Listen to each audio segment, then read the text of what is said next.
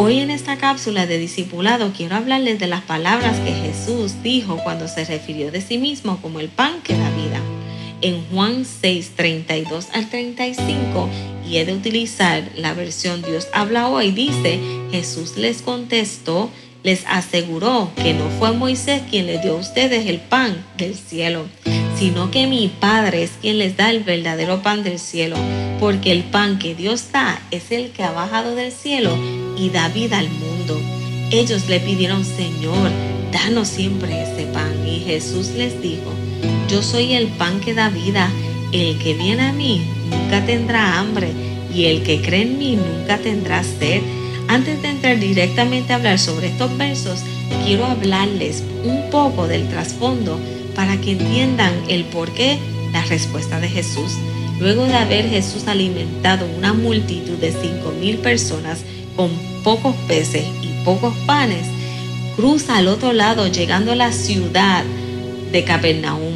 Sus discípulos se encuentran con él y le cuestionan a Jesús de cómo él llegó allí. Pero nuestro Señor Jesucristo conoce nuestro corazón y las intenciones por el cual hacemos las cosas. En Jeremías 17:10 dice que Él escudriña el corazón y prueba los pensamientos. Su respuesta les dejó saber Él sabía dónde estaba puesto el corazón de ellos y la misma no estaba en el milagro que habían sido testigos. Los discípulos no tomaron la experiencia del milagro para alimentar su fe, sino que aprovechaban juntamente con la multitud ser alimentados. Le tuvieron a ellos poco lo que podían recibir espiritualmente, sino que su mente estaba completamente en lo que Jesús le podía dar materialmente.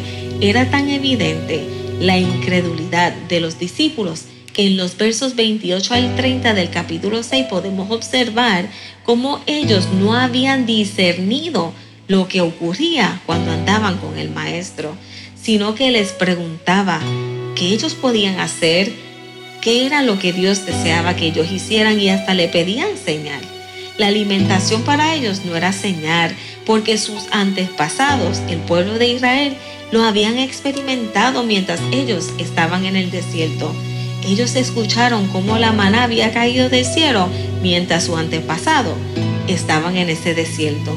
Hoy en día, lamentablemente, la incredulidad está en medio nuestro por las experiencias pasadas y en muchas ocasiones no son experiencias propias, sino historias de otros.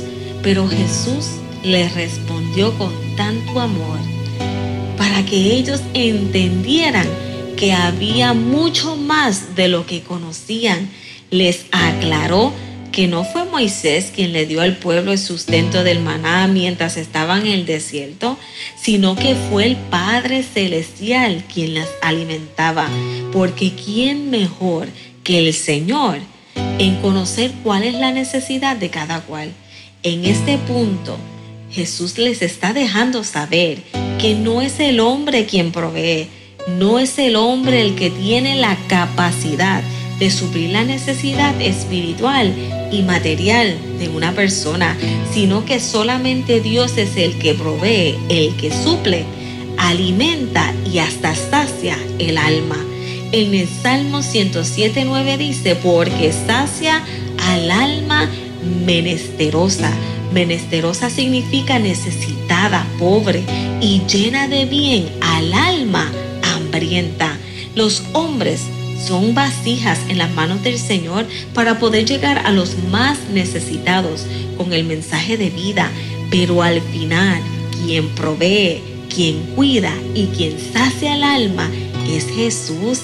De algo sí estoy segura, y es que cuando Jesús nos habla, Él siempre nos confrontará, pero con amor, porque Él desea que le conozcamos a través de su palabra y permitamos que Él entre en nuestra vida y corazón. Los discípulos le dicen al maestro, danos ese pan, yo quiero de ese pan, yo quiero de ese pan que tú me estás hablando. ¿Sabes qué? No sé dónde has buscado para llenar el vacío en tu corazón. No sé en qué o en quién te has refugiado para sentir algún alivio en tu vida, pero al final te has quedado igual, sintiéndote sola, solo, vacío o hasta vacía. Pero te aseguro que Jesús es la solución a ese vacío que tienes. Él es el pan que te ha de devolver la vida. En su palabra, en la Biblia dice en Juan 6:51, yo soy el pan vivo eh, que descendió del cielo. Si alguno comiere de este pan, vivirá para siempre. Y el pan que yo daré es mi carne, la cual yo daré por la vida del mundo. Estas palabras más adelante Él las cumplió entregando su vida por amor, por amor a nosotros en la cruz del Calvario. Hoy yo te ofrezco el pan que da vida y ese pan que da vida es Jesús. No hay otra solución. Es el único que puede saciar tu alma.